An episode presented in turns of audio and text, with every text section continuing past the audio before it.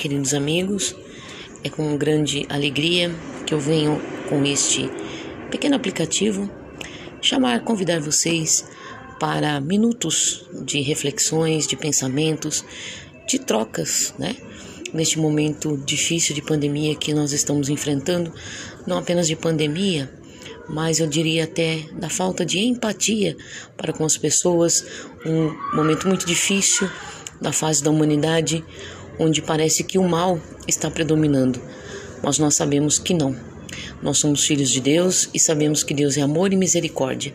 Então, através desses áudios que eu vou estar postando todos os dias, a gente quer buscar, junto com vocês, um pouco mais de espiritualidade, sair este peso das coisas tristes que nós temos visto, sem esquecer que elas estão acontecendo, mas orando e clamando a Deus para que tudo isso passe.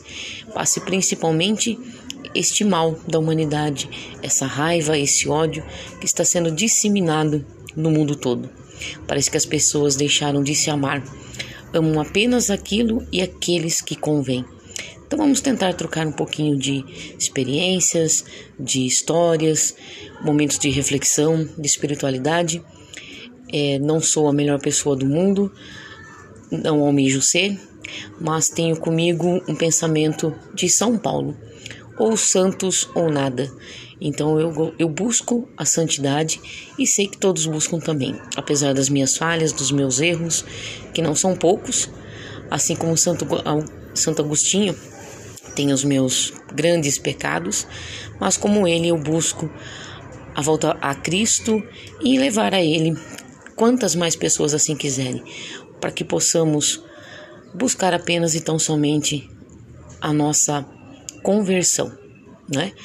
É, nós enfrentamos este momento de pandemia, um momento bastante reflexivo em tudo o que Deus espera de nós.